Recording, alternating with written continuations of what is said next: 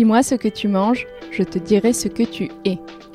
Telle est la promesse de Patate, le podcast dans lequel je convie chaque semaine une personnalité à dévoiler les dessous de son alimentation, de ses recettes d'enfance à ses petits plaisirs coupables.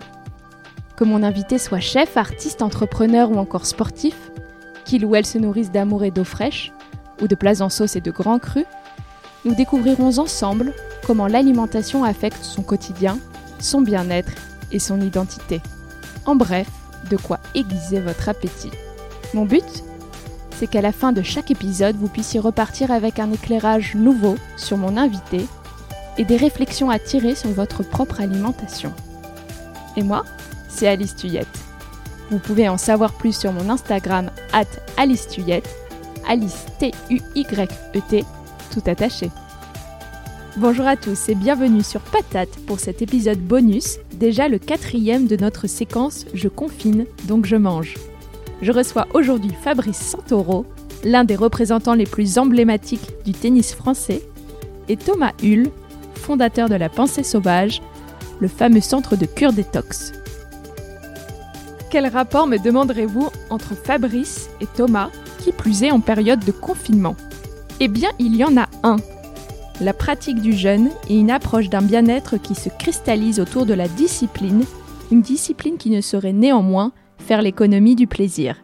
Plaisir de vivre, plaisir de connecter avec la nature, plaisir de manger, plaisir d'habiter son corps en conscience. En outre, ce qui me semble pertinent sur Patate en ce moment, c'est de pouvoir vous présenter des invités qui vous aideront au mieux à traverser la période actuelle. Fabrice partage avec nous son confinement, qu'il a effectivement débuté par une semaine de jeûne. Il s'efforce de voir cette période, certes comme une épreuve, mais aussi comme une chance au milieu d'une vie trépidante pour celui qui a déjà fait plus de 30 fois le tour du monde. Vous l'entendrez, cette parenthèse vécue en solitaire est aussi l'occasion pour lui de se mettre à la cuisine. Au-delà, nous avons naturellement échangé sur sa routine alimentaire pendant et après sa carrière de tennisman. J'adore toujours entendre ces grands champions je suis persuadée que nous avons beaucoup à apprendre d'eux, de leur résilience et de leur mental forgé pour les épreuves. Mon entretien avec Thomas Hull s'est montré tout aussi instructif à bien des égards. Son confinement est rythmé par sa vie de famille, la nature et les pique-niques quotidiens. Si comme moi vous êtes confiné en ville, vous absorberez ses paroles comme une vraie bouffée d'air frais. Nous sommes bien sûr revenus sur les cures de jeûne qu'il propose, quel est le bon moment pour les pratiquer? Quels en sont les bénéfices Une vraie découverte pour moi, loin du bullshit marketing de la détox qu'on nous vend à toutes les sauces aujourd'hui. Plus spécifiquement, nous sommes revenus sur la manière dont on peut utiliser la période du confinement pour repenser son alimentation, encore une fois dans le plaisir, car nos circonstances sont naturellement propices au stress, à la nourriture émotionnelle, au grignotage et à la culpabilité qui va avec. Désolé pour la qualité du son au début, les petits grésillements s'estompent vite. Restez jusqu'à la fin, cet épisode vaut vraiment le coup.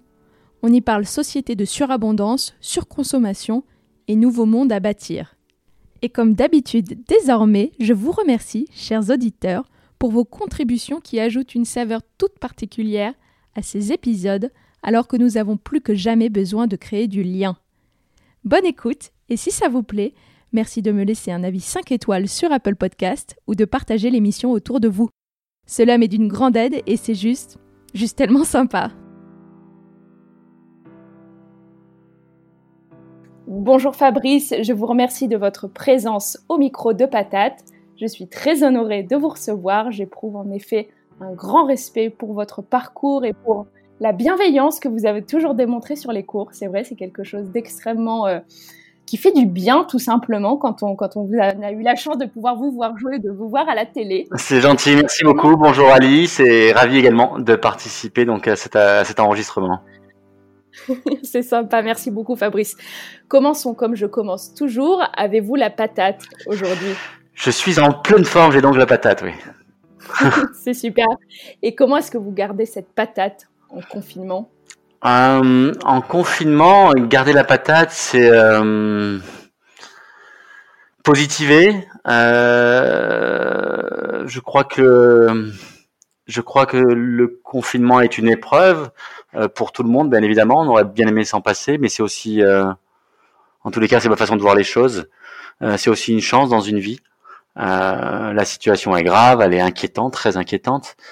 mais je crois que une fois, une fois cette information intégrée, il est important de et bien de positiver, de prendre la vie du, du, bon côté, de trouver des choses positives dans cette période euh, euh hors norme que l'on aurait préféré euh, éviter bien évidemment.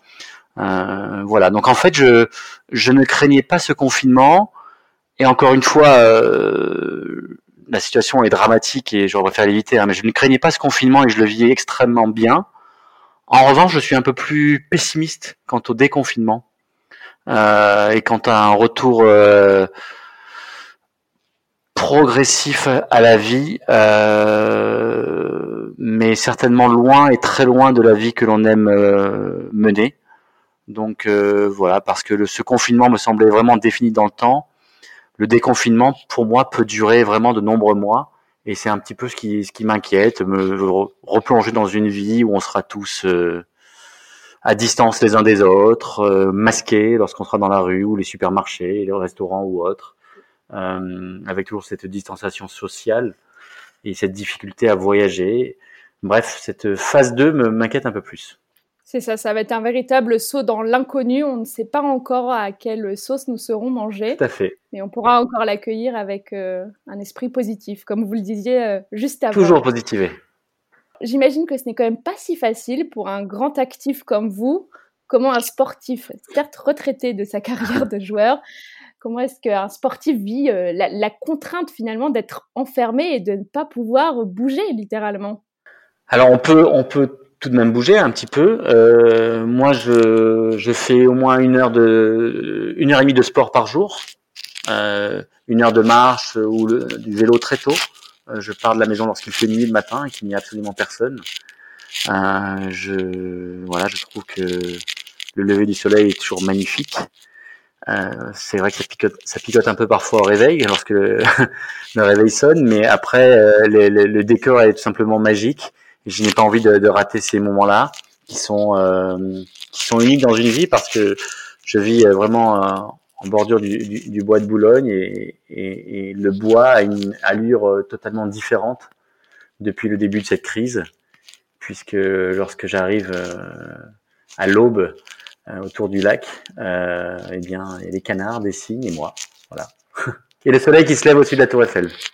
Ah, c'est idyllique. C'est magique.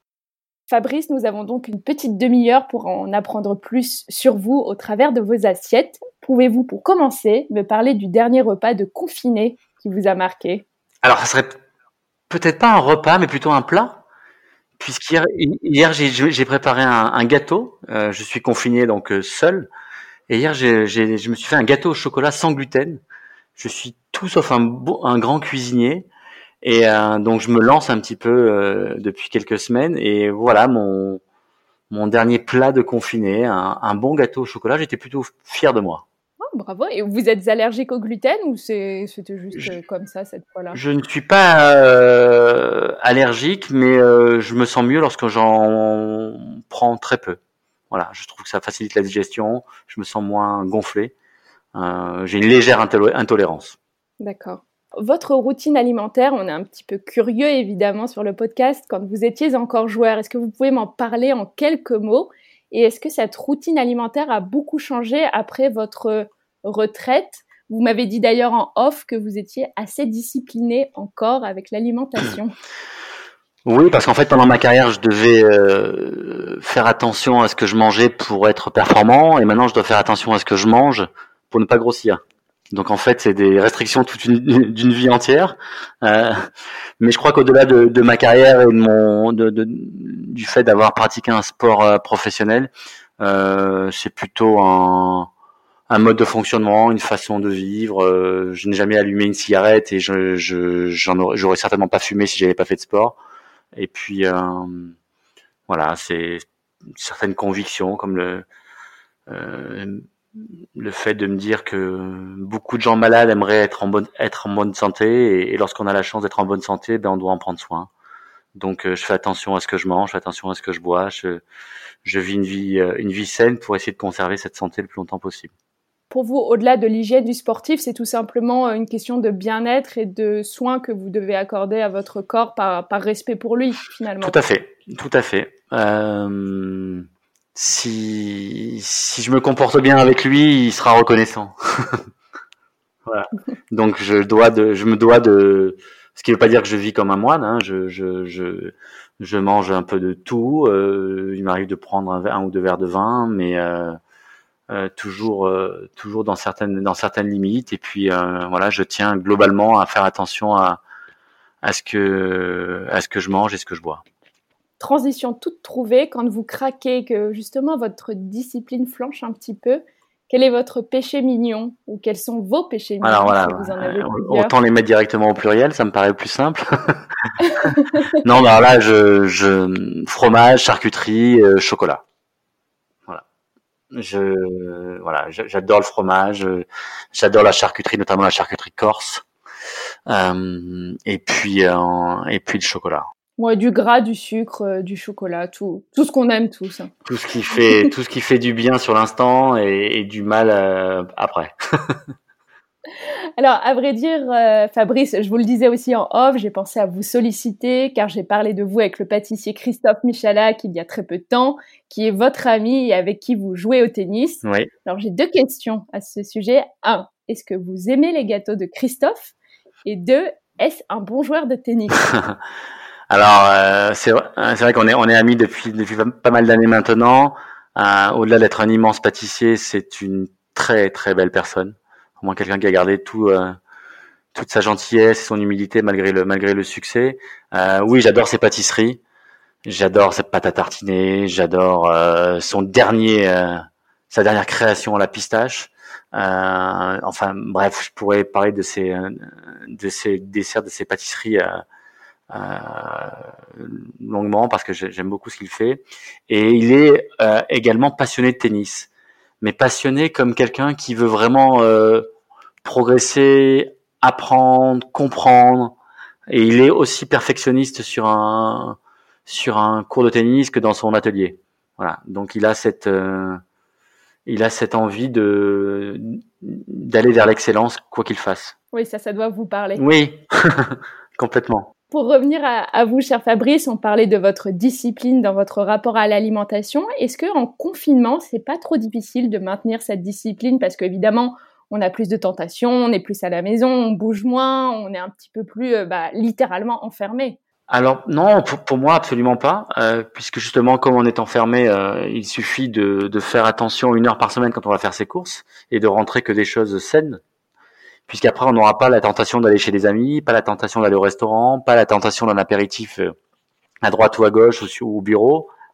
Donc euh, non, je, trouve bien au contraire que être discipliné sur le plan alimentaire pendant le confinement est plus simple.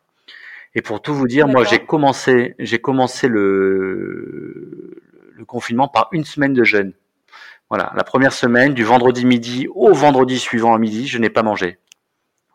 Rien du tout. Rien du tout, juste 3 euh, litres de, liquide par jour.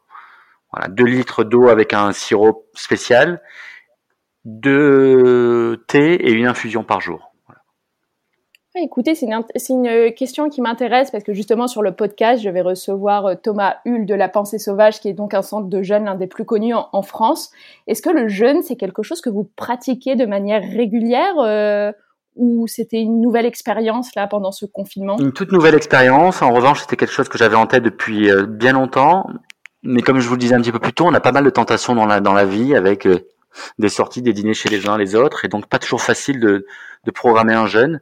Euh, et donc là, je me suis dit que le timing était idéal. J'ai vraiment adoré cette euh, semaine, qui n'a pas toujours été simple parce qu'il faut tenir mentalement aussi. Mais c'était un bon moyen de me nettoyer, me purifier, euh, mes reins, mon foie, euh, euh, voilà, de nettoyer un petit peu mon corps et, et, je me suis senti vraiment avec une très bonne énergie tout au long de cette semaine. J'ai je faisais toujours une heure et demie de sport le matin sans m'alimenter et j'avais vraiment la patate. ok, très intéressant. Du coup, vous avez continué votre activité sportive et euh, cette expérience a été extrêmement positive, si je comprends bien. Voilà, exactement. Et puis j'irai même un petit peu plus loin dans ce, dans ce jeûne et dans cette discipline alimentaire. C'est que j'ai beaucoup d'amis autour de moi qui me disent ah je fais que manger, j'ai grossi, j'ai grossi, et je leur dis à tous la même chose. Je leur dis vous savez quand on va sortir du confinement, vous aurez envie de vivre, donc il vaut mieux arriver au 11 mai avec 3 kilos de moins qu'avec 3 kilos de plus moi, je pourrais prendre 2 kilos et manger euh, quelque chose. Enfin voilà, prendre de, de, de, de, de bons plats au restaurant et j'aurais un, un, petit crédit. Je pourrais me permettre de prendre 2 kilos. Mais ceux qui sortent de chez eux avec 5 kilos en trop, euh, ça peut très vite faire 5 plus 5. Et le jeûne, vous pensez que c'est quelque chose que vous allez pratiquer à nouveau dans le futur quand vous sentirez que vous aurez un petit besoin parce que vous avez fait quelques excès ou parce que vous vous sentez justement un peu... Euh, sans, sans, sans, aucun doute, je le referai. Et d'ailleurs, j'ai prévu d'en faire un plus court, mais sur les trois derniers jours du confinement plus globalement, euh, est-ce que vous parvenez à maintenir une, à préserver une routine pendant ce confinement, que ce soit avec euh, les horaires de repas, que ce soit avec votre sommeil, avec le sport? Si j'ai bien compris jusqu'à présent, vous m'avez l'air extrêmement discipliné. Mais euh, ouais. est-ce le cas dans tous les domaines?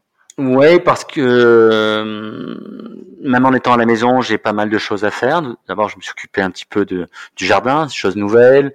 Euh, j'ai commencé à cuisiner un petit peu. Ça aussi, c'était pas forcément un, euh, domaine dans lequel j'excellais. Euh, ranger la maison, euh, me lever tôt le matin pour aller faire mon sport lorsque tout le monde dort. Euh, je n'ai aucune tentation le soir, donc finalement me coucher à 10h ou 10h30, c'est pas du tout contraignant hein, depuis depuis un mois et demi, bien au contraire. Euh, voilà, je bouquine, j'écoute de la musique et je trouve que les journées passent très vite. Et la solitude, vous l'avez ressentie ou pas? Comme vous me disiez que vous êtes en confinement seul, ça vous a pesé? Je l'ai ressenti comme une chance, ouais. C'est comme une chance, c'est euh, c'est une parenthèse au milieu d'une vie, d'une vie trépidante où j'ai fait peut-être 30 fois le tour du monde et euh, j'ai beaucoup bougé dans ma dans, dans ma dans ma vie pour le travail ou les vacances et euh, et cette parenthèse euh, en solitaire alors, bien évidemment, j'aurais préféré être peut-être, même très certainement, accompagné. Mais mais le fait de vivre ce confinement seul me permet de, de me poser, de réfléchir, de faire un, un bilan de ma vie, de ce que je veux, de ce que je veux plus. De... Il y a une grande introspection en fait qui, qui s'est imposée.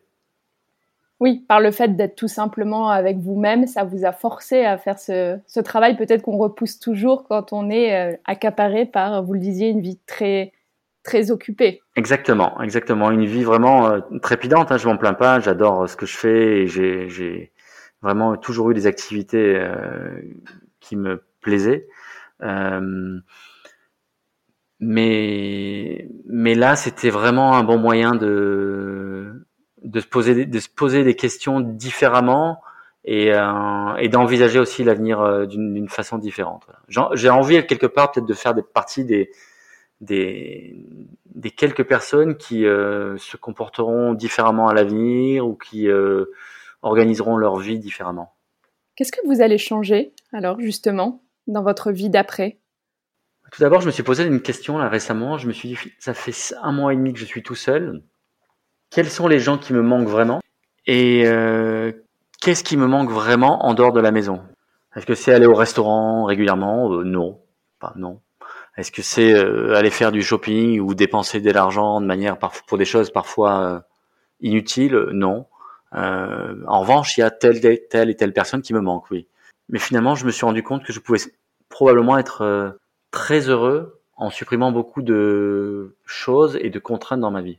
Mmh, un travail de recentrement en fait et de tri. Tout à fait, voilà. Et ce qui me, ce qui me manque euh, parfois et que j'ai tout de suite comblé avec mes activités le matin tôt, c'est la nature. Et euh, parce que la nature est, belle et elle est particulièrement belle en ce moment euh, dans le bois de Boulogne. ça en revanche, je pourrais pas m'en passer. On va revenir un petit peu à la cuisine, Fabrice, même si c'est toujours les digressions qui font la saveur de ces mmh. interviews.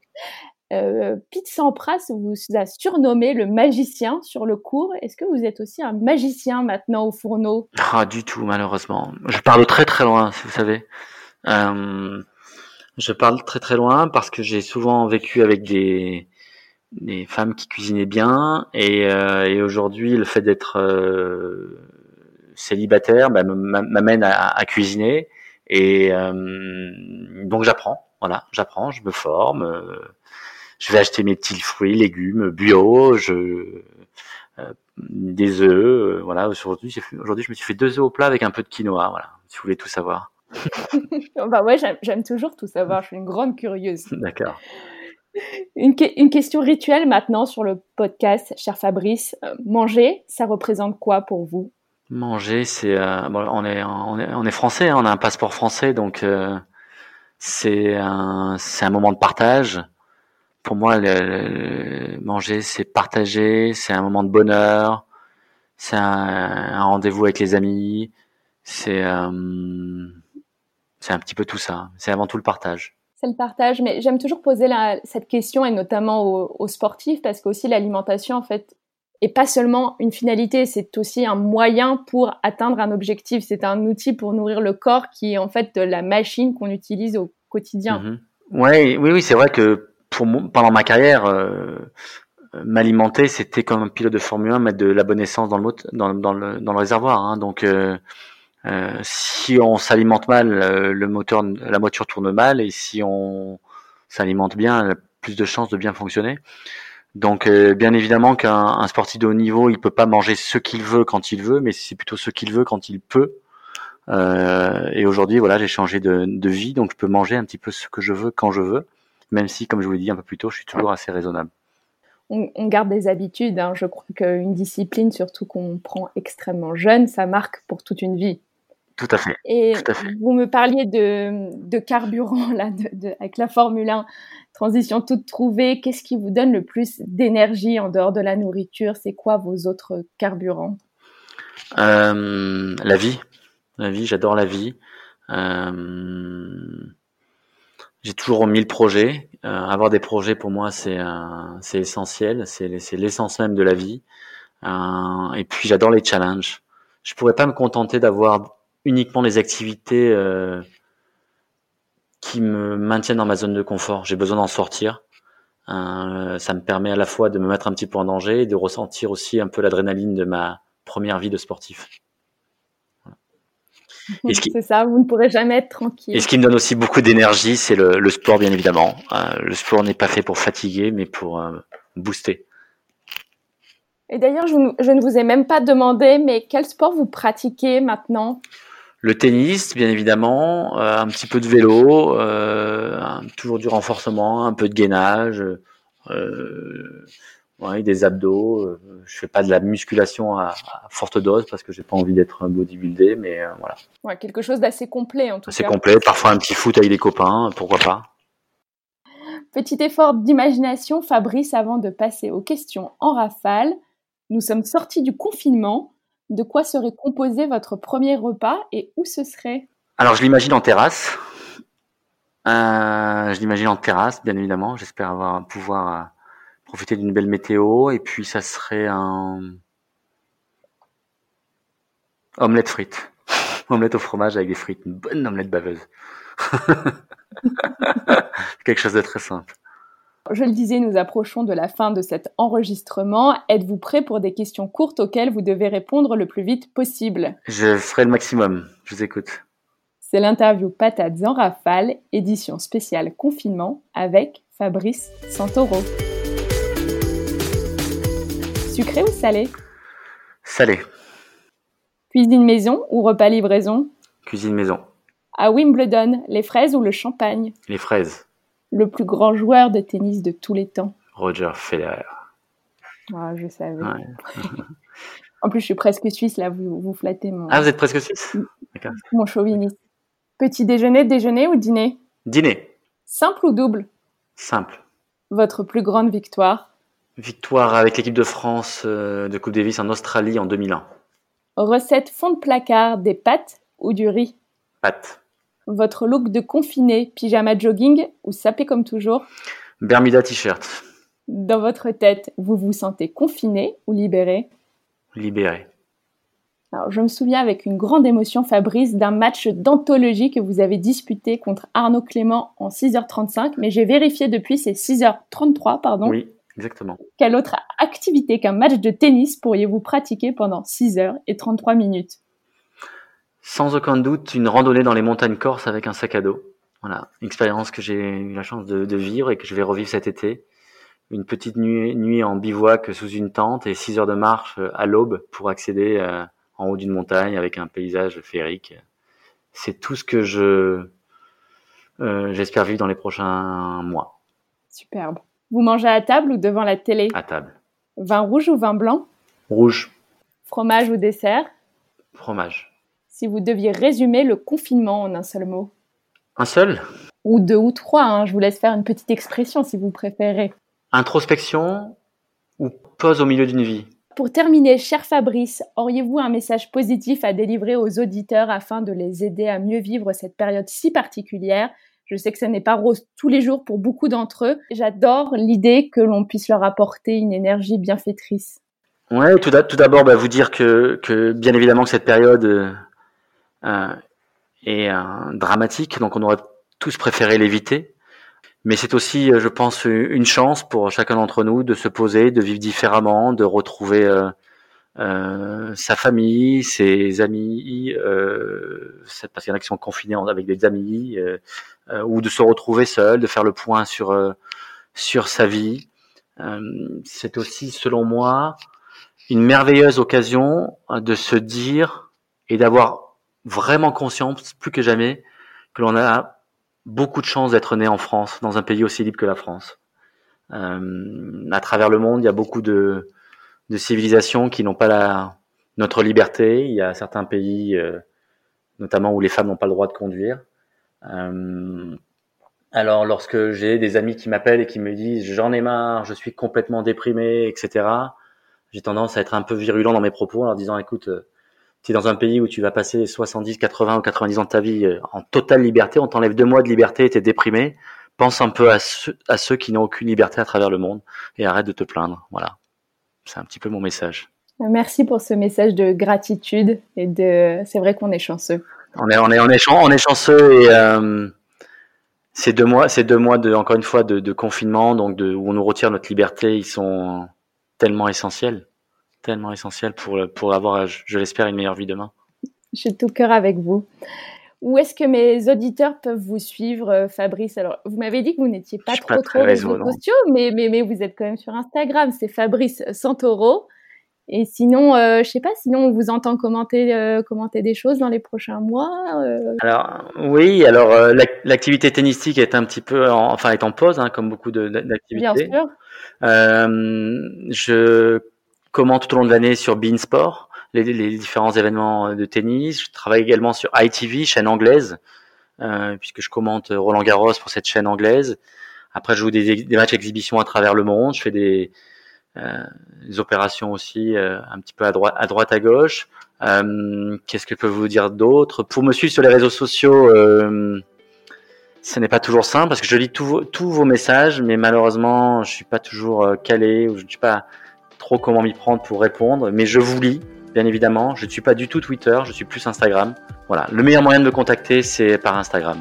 Merci beaucoup Fabrice pour ce moment. C'était vraiment un rêve de vous avoir sur partage. Je suis extrêmement reconnaissante. Je vous remercie. Merci à vous Alice.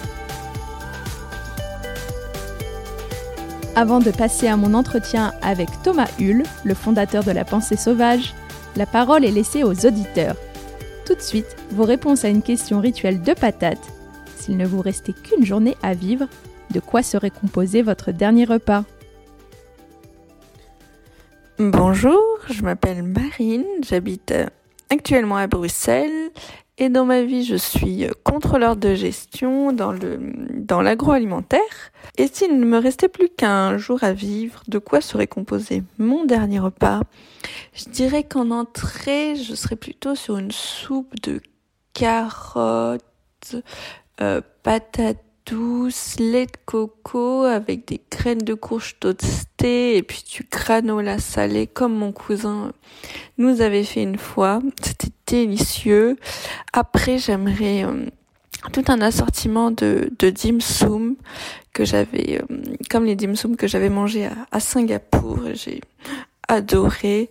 Et en dessert, je dirais une, une glace au yuzu, un petit sorbet là, rafraîchissant. Bonjour, je suis Amélie, j'habite à Montmartre à Paris et je suis la fondatrice de la marque de lingerie Clef Paris. Mon dernier repas, euh, il serait composé de toutes les spécialités italiennes euh, qu'on peut qu'on peut trouver. Euh, j'imagine un, un, immense banquet avec tous mes proches, donc un repas qui se partage autour d'une nourriture réconfortante et délicieuse. Bonjour Alice, moi c'est Pierre. J'habite à Vitoncourt, un petit village en Lorraine, et je suis postier. Mon dernier repas, il représenterait l'ensemble de mes repas du dimanche en famille. En entrée, on aurait toutes les salades qui vont avec le barbecue d'été, les salades de pommes de terre, de carottes, concombres, tomates ou encore le taboulé.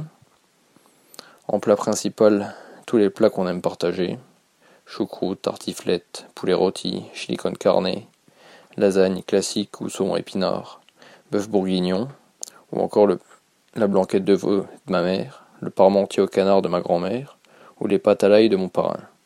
Ensuite, on aura un plateau de fromage assez complet, avec un très bon pain et une bonne salade bien assaisonnée. En dessert, tous mes desserts préférés. Bûche marron, nougat glacé, flan, tarte à l'abricot de ma grand-mère, tarte aux pommes, tarte au fromage, la galette des rois, classique, le fraisier, mousse au chocolat, ou encore un millefeuille. Et enfin, pour le 4 heures, tous les petits gâteaux de mes grands-mères, macarons à la pistache, sablé, spritz, ou les brownies, cookies et autres muffins que j'aime préparer. Tout ça avec un thé vert à la menthe.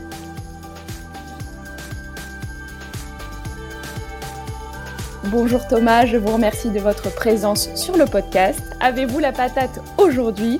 Et oui, c'est toujours avec cette question que l'on débute ici. Oui, Alice, bonjour. J'ai la patate, tout va bien. Merci beaucoup.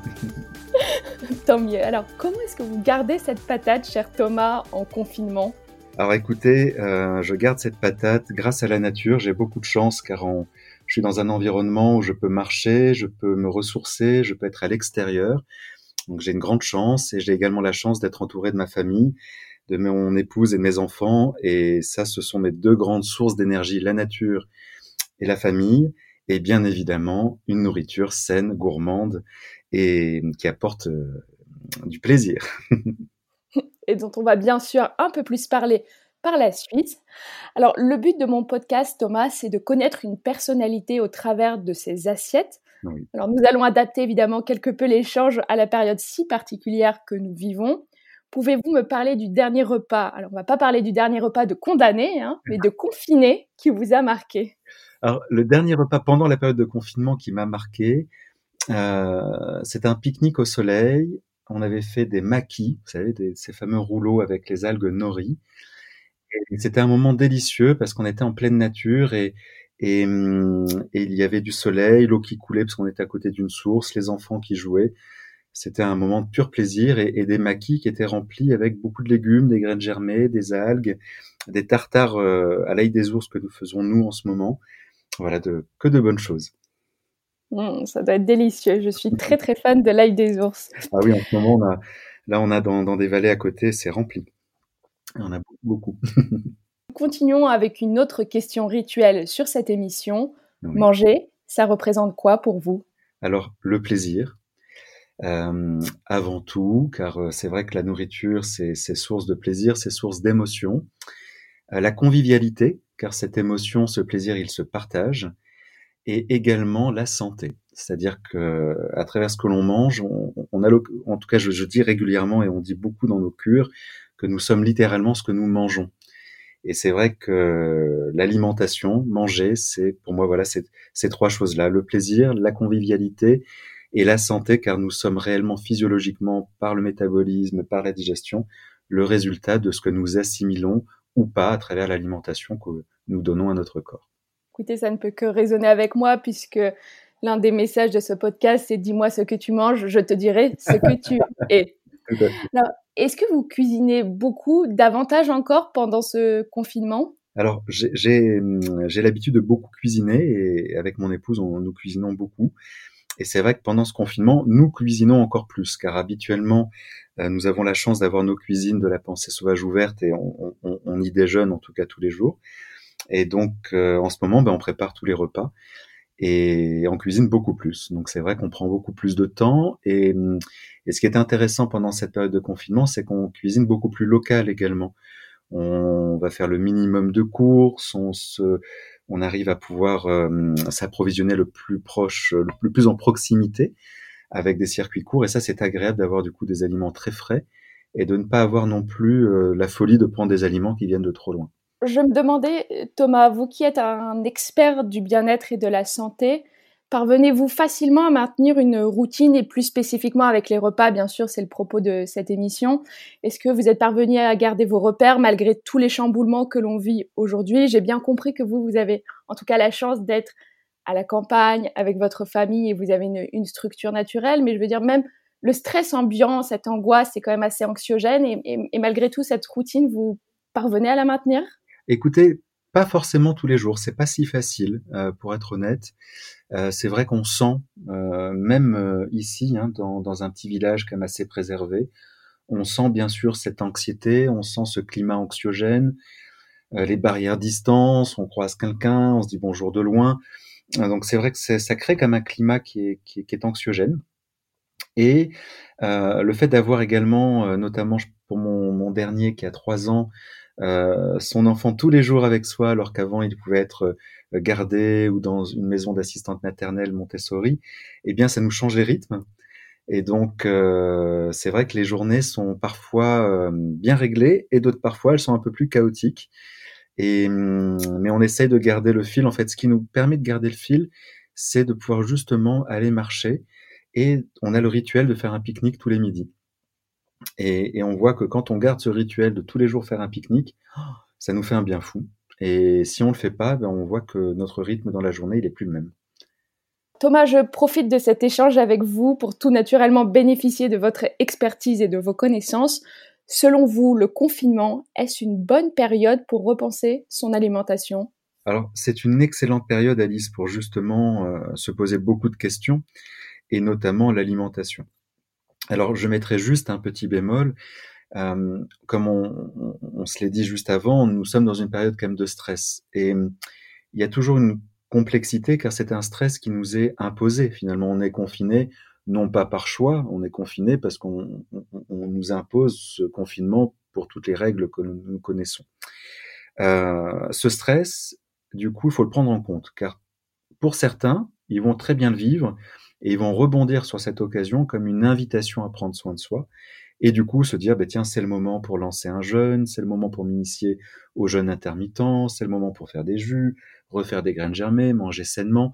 Donc pour beaucoup, ou faire du yoga chez soi, ou remettre réellement en route une bonne hygiène de vie, car finalement on a le loisir de le faire, on, on, a presque que ça à faire, hormis ceux qui peuvent être aussi en télétravail et qui ont des périodes, des fois des journées très intenses. Par contre, pour certains, ça va être un stress terrible. Et on sait que quand on est sous stress, qu'est-ce qui se passe la plupart du temps? On compense. Et l'alimentation est le premier, je trouve, vecteur de compensation. Alors on a souvent le, parti pris de dire que nous sommes des gourmands, des gourmets qui justifient entre guillemets un bon coup de fourchette. Mais si on est sincère avec soi, souvent, ce bon coup de fourchette, il est parce qu'on est un peu stressé. Et c'est pas grave, c'est juste important de savoir le reconnaître car du coup, le plaisir que l'on retire de l'alimentation n'est pas le même. Vous savez, quand on compense, on a un plaisir éphémère. Exemple, on tombe une tablette de chocolat, ou on tombe un morceau de pain et de fromage, on est satisfait mais qu'à moitié. En fait, on a une sorte de satisfaction instantanée. Souvent derrière, on culpabilise un peu et puis on n'est pas très bien au final. À l'inverse, si on passe un moment délicieux, un repas où on est avec des amis ou même pendant ce confinement, seul ou mais en tout cas dans une ambiance qui vraiment nous convient, et si on prend l'exemple d'un repas partagé en famille ou avec des amis, si c'est un bon moment, le lendemain matin, par exemple, on s'en souvient encore.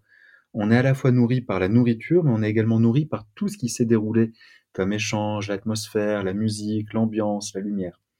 Et là, on n'est pas du tout dans le même plaisir, on est dans un plaisir à long terme. Alors pourquoi parler de ça? Car il y a en première question à se poser, est-ce que cette période de confinement est une source de surstress pour moi? Si c'est le cas, Peut-être que c'est pas le moment de repenser son alimentation, peut-être que c'est le moment de se laisser un peu aller, tout en sachant qu'il n'y a pas de culpabilité à avoir et qu'on prendra plus soin de soi après. Si on identifie cette zone de stress, peut-être c'est se dire quels sont les outils que je peux avoir en ressources finalement, en, ma possession ou auxquels je peux avoir accès pour m'aider peut-être à traiter d'abord ce stress, pour qu'ensuite on puisse venir à l'alimentation d'une façon détendue et qu'on puisse arriver à l'alimentation en étant vraiment dans ah ouais c'est le moment, ouais je le sens, j'en ai envie, c'est peut-être vraiment ce, bon moment pour pouvoir faire ce nettoyage de printemps, se reposer des bonnes questions et peut-être tester une alimentation différente vu qu'on n'a pas notamment d'obligation sociale. Car souvent, pour beaucoup hein, d'entre nous, l'obligation sociale peut être également un frein parfois à changer un, mode alimentaire parce qu'on a beaucoup de, rendez-vous, parce qu'on a beaucoup de repas. Là, on est un peu plus libre finalement. Oui, c'est ça, c'est ce que j'allais vous dire. En fait, oui, aujourd'hui, on a la liberté et le contrôle sur euh, l'intégralité de nos repas, qui est quelque chose qui nous est mais très très très rarement donné au cours d'une euh, d'une existence. Exactement. Et du coup, je, pense que c'est bien de pouvoir observer. Vous voyez, Alice, de pouvoir vraiment avoir un temps d'observation et de regarder comment on le vit, de pouvoir essayer d'enlever le maximum de stress de ce qui est vécu, de ce confinement, pour vraiment arriver après dans l'alimentation avec une zone assez claire de se dire j'ai envie de plaisir, j'ai envie de convivialité si je suis en famille et j'ai peut-être envie de santé. Donc ça veut dire si j'ai envie de santé, c'est de se dire l'alimentation, du coup, peut devenir une question essentielle de ce confinement et de trouver de nouvelles astuces, de goûter des nouvelles choses, de tester des nouvelles recettes, voire même de tester le vide et du coup de ne pas manger. C'est extrêmement intéressant parce que je trouve que notre rapport à l'alimentation pendant ce confinement a été pour beaucoup modifié. C'est rare que ce soit resté inchangé.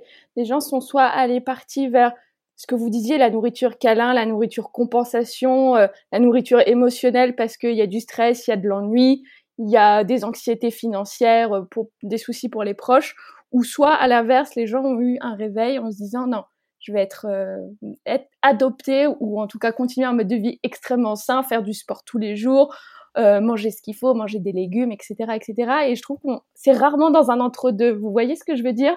On est parti vite dans des excès. Tout à fait. Là, on est, on est vraiment, en effet, face à, face à soi. C'est une vraie invitation à pouvoir euh, regarder comment on a l'habitude de vivre, finalement. Car tout s'est arrêté. Donc, on n'a plus les mêmes occasions de d'extériorisation, et notamment l'alimentation est un vecteur d'extériorisation très important. Donc là, pour certains, on peut être démunis de, de, de cela. Et donc, du coup, on est, je, je vous rejoins à 100% Alice, on est vraiment face à, à nous, face à comment on le vit, face bien sûr à toutes ces anxiétés, ces stress qu'on peut avoir, si on a des proches touchés, des stress financiers bien entendu. Et au-delà de ça, on peut à un moment donné, c'est comme quand on médite. Vous savez, quand on médite, les premiers instants où on s'installe, c'est compliqué. On a toutes les pensées parasites, on a, on pense à tout ce qu'on doit faire, ce qu'on n'a pas fait. on trouve toutes les excuses potentielles pour ne pas méditer du tout. Et à un moment donné, si on tient la barre, qu'on se dit non, allez, je continue, je continue, je continue à respirer, à juste regarder ce qui se passe, on peut arriver à une, zone où on est beaucoup plus calme, mais elle passe après la tempête. Elle passe après cette période d'agitation. Et l'alimentation, c'est un peu pareil. Peut-être que pour certains d'entre nous, les premières périodes de confinement, c'est l'agitation, on pense, on part dans tous les sens. Et comme ça dure, ben, petit à petit, on, peut être amené à, bon, ben, tiens, je, je, je, regarde les choses différemment, je peux me questionner et, et, je peux reprendre une notion de goût et de plaisir peut-être différent. Très intéressant. J'aimerais malgré tout qu'on sorte un petit peu du prisme du confinement maintenant. Quel est le bon moment pour pratiquer un jeûne? Et au fond, est-ce qu'il existe véritablement un bon, et je mets vraiment des grands guillemets autour du mot bon, euh, un bon moment pour cela? Est-ce que le corps nous envoie un signal? Est-ce qu'on doit le ressentir de l'intérieur? Enfin, c'est quoi ce y a-t-il un déclic au fond? Alors c'est une excellente question, Alice. Euh, certains vous diront que les meilleures périodes pour jeûner peuvent être le printemps et l'automne. Alors il est vrai que ces deux périodes, en termes de saisonnalité, qui sont très intéressantes, parce qu'on sort de l'hiver, parce qu'on sort de l'été, on rentre dans l'hiver également. Donc c'est des moments intéressants. Mais au-delà de cela, le meilleur moment pour jeûner, c'est le meilleur moment pour soi. C'est-à-dire qu'il n'existe pas de règles et c'est propre à chacun. On a tous un moment où on a plus de temps, où on se sent plus libre. Et c'est ce moment-là où, si on le sent, qui est le moment le plus propice. Car si on commence dans le jeûne à avoir des injonctions, se dire oui, je vais jeûner à tel moment parce que physiologiquement c'est le meilleur moment ou parce que c'est la pleine lune ou la lune descendante, oui, ça a des effets. Mais je pense que l'effet le plus intéressant, c'est de se dire, tiens là, je sens que c'est le bon moment pour moi et naturellement on va être beaucoup plus à l'aise. Alors pour étayer ces propos, euh, le jeûne, on peut le, le sectoriser, c'est-à-dire de plusieurs étapes. Il y a une première étape souvent, c'est de prendre simplement information. C'est quoi le jeûne? Comment ça fonctionne? Métaboliquement, physiologiquement Quels sont les enjeux qui vont se dérouler au niveau de mon corps? Pour comprendre.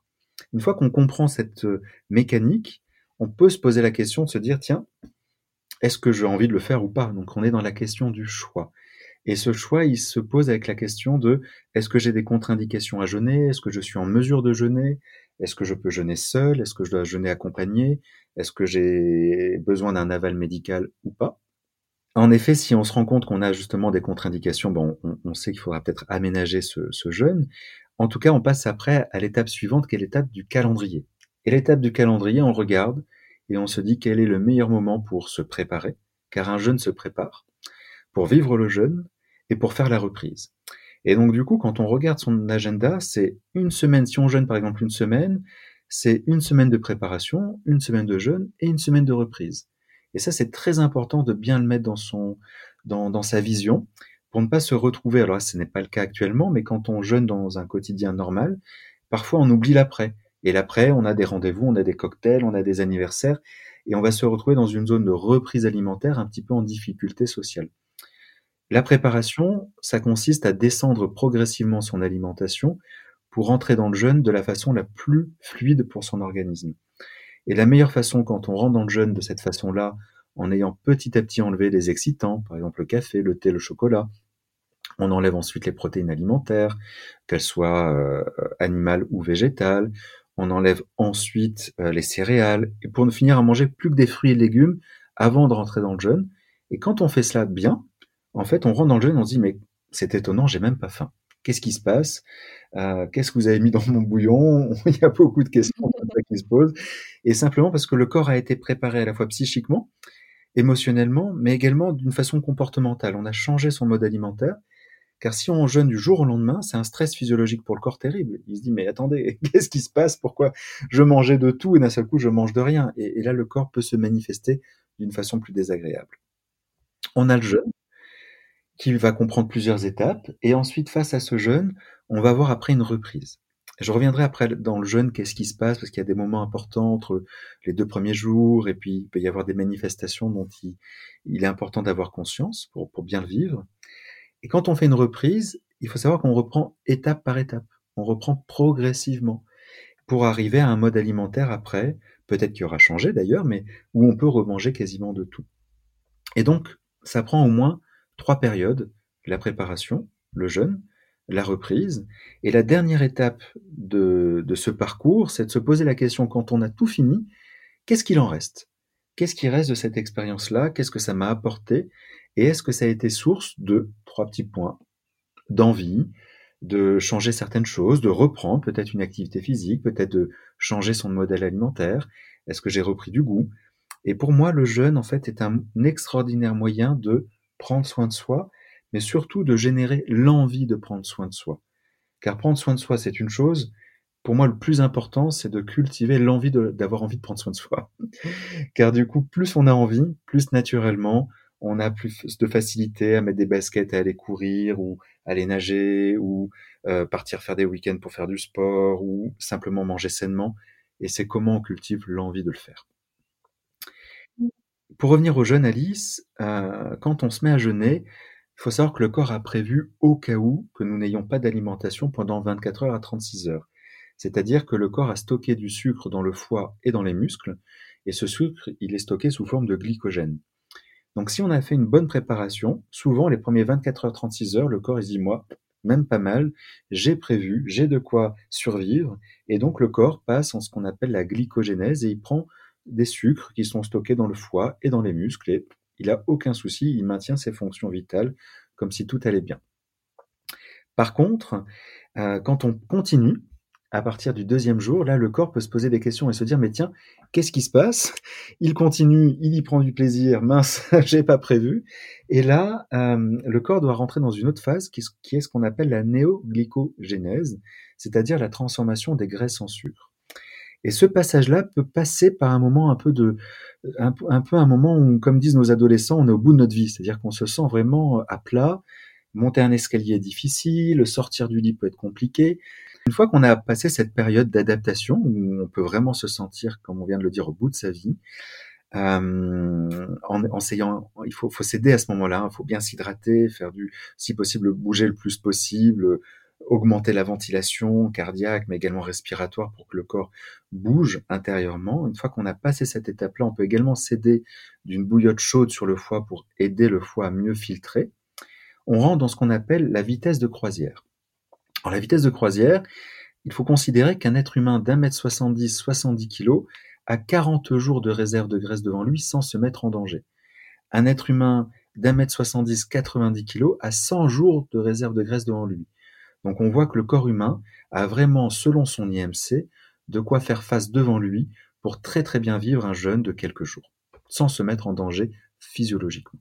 Et alors le véritable bienfait du jeûne, ce serait d'alimenter l'envie de prendre soin de soi? Exactement. En fait, le jeûne, c'est un moment où, bien sûr, on fait face au vide, on fait face à comment on se comporte alimentairement, on fait face à soit qu'est-ce qu'on a envie de mettre en place. C'est un vrai, pour certains, c'est un vrai reset. C'est un moment où on met tout à plat, on récupère de l'énergie. C'est assez intéressant car le fait de ne pas sursolliciter le système digestif par l'alimentation, on se rend compte qu'on a beaucoup d'énergie. C'est très déstabilisant pour les personnes qui jeûnent pour la première fois de se rendre compte qu'elles peuvent très bien marcher 12, 15 kilomètres et être en pleine forme et se passer de café, se passer de tout un tas de choses où on pense qu'on on en a besoin pour vivre tous les jours. Et du coup, on a vraiment un sentiment d'énergie. On a un sentiment incroyable, c'est de dépasser cette croyance hein, limitative que si on ne mange pas, ben, on ne tiendra pas. On a vraiment cette croyance hein, qui nous est souvent inculquée hein, depuis l'enfance où si on mange pas, ben, on va pas pouvoir vivre. Donc euh, euh, et là, on se rend compte que finalement, on peut le faire dans un temps donné, bien sûr. Et donc, ça donne énormément d'énergie. Et cette énergie, elle est souvent au profit de générer l'envie de prendre soin de soi. Et bien sûr, au niveau après santé, le jeûne va améliorer énormément de problèmes inflammatoires, va aider souvent à améliorer euh, la qualité de la peau, la qualité du système immunitaire. Et donc, on a vraiment beaucoup, beaucoup de bienfaits. Beaucoup de personnes qui viennent jeûner, par exemple, ont mal au dos, ont des tendinites, ont des problèmes arthritiques, arthrosiques, et se rendent compte qu'au bout d'une semaine, elles vont beaucoup mieux. Euh, parce qu'on a enlevé bien sûr tous les aliments inflammatoires, parce que le corps a pu faire son travail de détoxification, a pu du coup amplifier du coup certaines vertus en lui, parce qu'il a, il s'est nettoyé, le microbiote s'est également normalisé. On a une réponse immunitaire qui est bien plus importante. Dans les témoignages, par exemple, de toutes les personnes qu'on reçoit en jeûne, pour la première fois, quand elles jeûnent, elles nous disent Thomas, ce qui est incroyable, c'est qu'on a passé un hiver sans tomber malade. On a passé un hiver, on n'a attrapé aucune grippe, aucun rhume, aucune bronchite. Et elles sont épatées de se dire, ben, ça fait des années que j'ai passé, et je n'ai pas passé un hiver euh, comme ça en pleine santé. Donc, au-delà de tous les vertus finalement qu'on va retrouver au niveau de la santé, on va en plus avoir un élan psychique, émotionnel très très fort. Je reviens au confinement. Oui. Une problématique à laquelle beaucoup d'entre nous sommes confrontés puisque nous sommes pour la plupart constamment à la maison. La tentation du grignotage, l'appel du frigo euh, est assez permanente. C'est-à-dire qu'on ne laisse finalement pas à notre corps et en particulier à nos intestins le temps de prendre du repos. Quelles peuvent être les conséquences concrètes d'un tel comportement? Le, grand souci, ça va être l'épuisement en fait et la fatigue, parce que hum, le fait de sursolliciter le système digestif, à un moment donné, prend énormément d'énergie et le corps va surtravailler finalement pour pouvoir euh, faire face à cet apport de nourriture qui souvent peut être quand on compense un apport de nourriture plus sucré ou plus gras ou voire plus alcoolisé.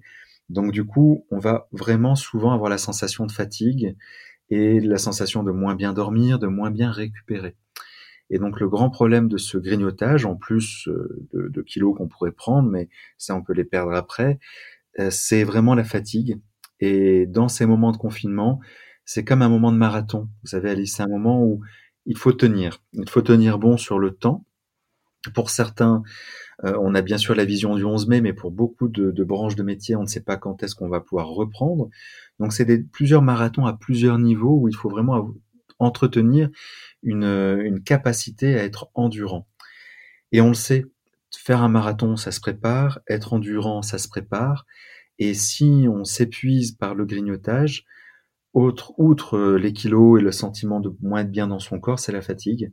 Et c'est du coup avoir un sentiment d'épuisement psychique. C'est là où je mettrais le, le, la grande attention et la grande vigilance, sans être du tout culpabilisant, parce qu'il faut surtout pas se rajouter en plus après l'épée de Damoclès où, on vient se culpabiliser derrière, sinon on rentre dans un triangle infernal sans sans s'en sortir.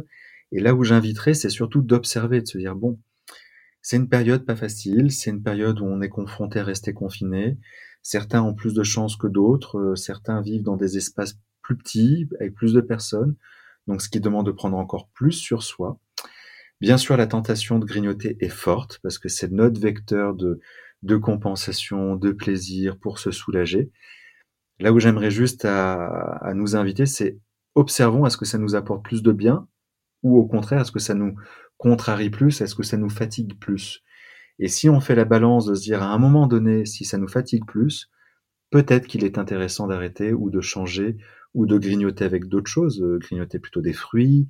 Alors c'est pas le même plaisir hein, que du chocolat par exemple, mais on peut également y trouver une compensation, bien s'hydrater, boire beaucoup d'eau, et dans ce cas-là, essayer de voir si on a plus d'énergie. Et le vecteur, si on a plus d'énergie, si on se repose, si on dort mieux, il est peut-être de se tenir à ce cap-là pour se dire oui, je vais essayer de tenir bon parce qu'en fait, je sens que si je grignote moins, je me sens mieux en moi. Et c'est ça qui est important, je pense. En parlant de cela, vous avez une nourriture compensation ou vous êtes euh, un grand sage? Ah non, pas du tout. J'ai comme tout le monde euh, mes, mes nourritures également compensation. Alors je vais avoir le chocolat euh, que j'affectionne. Je vais avoir euh, des fruits secs également. J'aime beaucoup les fruits secs. Alors c'est très les fruits secs parce que quand on commence, on ne s'arrête pas. Euh, sauf quand on a fini le paquet ou quand on a fini le pot dans lequel on avait mis euh, ces noisettes par exemple ou ces abricots secs. Donc mes compensations vont être plutôt de ce style-là, chocolat et fruits secs. Très bien.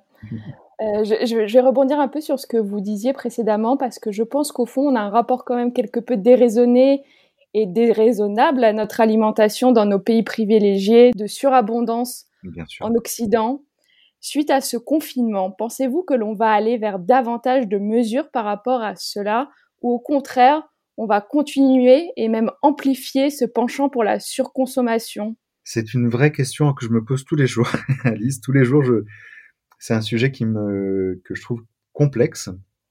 Alors, je fais le vœu hein, intérieur et à tous ceux qui vont nous entendre. Et j'espère vraiment, euh, sincèrement, que, que ce qu'on est en train de vivre pourrait nous amener, pourra nous amener à, à plus de conscience à tous les niveaux hein, euh, sur nos comportements. Euh, souvent, je nous considère, vous savez, Alice, comme des enfants gâtés, insatisfaits. C'est-à-dire qu'on on est, on n'est jamais satisfait, on est toujours en train d'en vouloir plus. Et quand on regarde les autres pays ou quand on regarde d'autres problématiques dans le monde, on, on se rend compte qu'on pourrait quand même avoir un comportement plus responsable. Et quand on sait hein, le, la répercussion, parce qu'on tout à l'heure euh, vous me disiez, euh, dites-moi qui, qu'est-ce que vous mangez, je vous dirai qui vous êtes. Et moi je vous disais, nous sommes ce que nous mangeons, mais ce que nous mangeons engendre le monde dans lequel nous vivons. Et il est vrai qu'on a une responsabilité. Alors j'espère, sincèrement, je fais le vœu intérieur que du coup ce, ce qu'on vit va pouvoir permettre de changer les consciences. J'ai malgré tout un peu peur que que cette période de confinement agisse comme euh, les enfants gâtés qui ont été bridés et qu'au déconfinement, tout le monde parte n'importe comment et que tout le monde euh, surconsomme d'une façon déraisonnée. Et j'ai cette peur-là, pour être honnête, j'ai cette, cette inquiétude, plus qu'une peur, à me dire, est-ce que euh, nous serons assez sages pour se dire, ok, on va se faire des plaisirs, mais d'une façon raisonnable, avec des bons produits et les partager parce que finalement l'alimentation, euh, c'est un vecteur de plaisir partagé. Et dans ce cas-là, ça peut être fait avec des bons produits. Et, on s'en sortira encore mieux, et l'économie, et, nos acteurs locaux, tout le monde s'en sortira bien.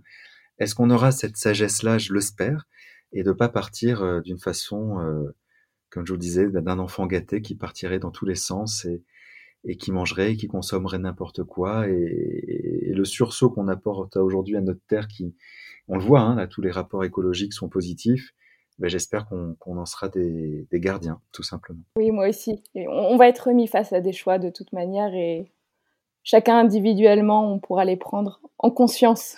Exactement, j'espère. Hein. J'espère que le plus d'entre nous le feront pour, pour un monde meilleur hein, pour nous et, nos enfants. Nous approchons de la fin de l'épisode. Cher Thomas, êtes-vous prêt pour des questions courtes auxquelles vous devez répondre le plus vite possible? Avec plaisir. J'ai l'impression que ça va être un petit peu difficile pour vous quand même. C'est l'interview Patates en rafale, édition spéciale confinement avec Thomas Hill. Sucré ou salé? Euh, Sucré. Petit déjeuner, déjeuner ou dîner? Petit déjeuner. Infusion ou bouillon? Infusion. Recette fond de placard, des pâtes ou du riz? Du riz. Votre look de confiné, pyjama jogging ou sapé comme toujours? Euh, Ça dépend les jours. Un jour sur deux. Dans votre tête, vous vous sentez confiné ou libéré? Euh, Libéré. Trois super ingrédients que nous devrions tous avoir pour favoriser notre bonne santé des algues, des graines germées et beaucoup d'aromates, persil, coriandre et compagnie. Légumes cuits ou crus? Crus. Viande ou poisson? Euh, Ni l'un ni l'autre, mais plutôt poisson. vin rouge ou vin blanc? Vin rouge. Fromage ou dessert? Fromage. Si vous deviez résumer le confinement en un seul mot? Une invitation. Ici sur Patate, je m'intéresse au bien-être et à la connaissance de soi qui englobe bien sûr la question de l'alimentation. Alors pour terminer, si vous aviez un conseil bien-être, ou devrais-je dire plutôt encore un conseil, lié au repas ou pas du tout, à partager avec les auditeurs pendant ce confinement, lequel ce serait? Simplement d'essayer peut-être de faire du jeûne intermittent. Le jeûne intermittent, c'est sauter un repas, par exemple le petit déjeuner ou le repas du soir, et essayer d'avoir euh, 16 heures de temps entre deux repas. Essayez, testez, hydratez-vous bien et, observez si ça vous fait du bien ou pas, tout simplement. Quels en seraient les bienfaits? En fait, les bienfaits sont plus d'énergie, une meilleure vitalité et plus de lucidité. Et est-ce qu'il n'y a pas un petit risque de surcompensation sur le repas suivant? Admettons, je saute le petit déjeuner, j'ai donc dîné vers 20h et je vais seulement déjeuner vers midi 30. Est-ce qu'il n'y a pas un risque que je me jette sur euh, la baguette de pain euh, quand j'arrive à la table du déjeuner alors, c'est possible. Du coup, c'est important que ce repas-là soit le plus sain possible, avec beaucoup de crudité, notamment en entrée. Et si on le répète, par exemple, si on se dit pendant cinq jours, je prends pas de petit déjeuner et je fais du jeûne intermittent. Il est possible que les premiers jours, j'ai un mode un peu plus compensatoire, mais pas les jours qui suivront normalement. Parce que du coup, on va s'entraîner, on va le réaliser, et les jours qui suivront seront beaucoup plus faciles. D'accord, très bien. Euh, cher Thomas, on va se quitter, mais où est-ce que mes auditeurs peuvent euh, vous suivre? Avec grand plaisir. Alors euh, justement, pendant cette période de confinement, on est beaucoup plus actif sur Instagram et on a également créé une chaîne YouTube avec beaucoup de conseils naturaux, de recettes de cuisine que nos chefs font pour vous. Donc vous avez tout un tas d'astuces et de recettes. également, on a Romain, notre naturopathe responsable, qui donne des conseils. Donc euh, vous y retrouvez beaucoup beaucoup d'astuces qu'on essaie de donner, de clés pour, euh, pour accompagner tout le monde. Très bien, on ira regarder ces ressources. Merci beaucoup Thomas pour cet échange. Alice, merci beaucoup. Au plaisir, portez-vous bien et portez-vous bien tous qui nous écoutez. Merci. Voilà, patate, c'est fini pour aujourd'hui. Je suis heureuse et reconnaissante que vous ayez pris de votre temps pour écouter cette conversation. Ça veut dire beaucoup pour moi. Si vous avez des questions ou des remarques à partager, n'hésitez pas à m'écrire à alice at ou à réagir sur mon Instagram at alicetuyette. Le mot de la fin Gardez la patate, régalez-vous et ne lâchez rien. En cuisine comme dans la vie, on peut tous accomplir nos rêves à condition d'honorer nos engagements avec courage, détermination et une sacrée dose de travail. Allez, à très bientôt sur Patate.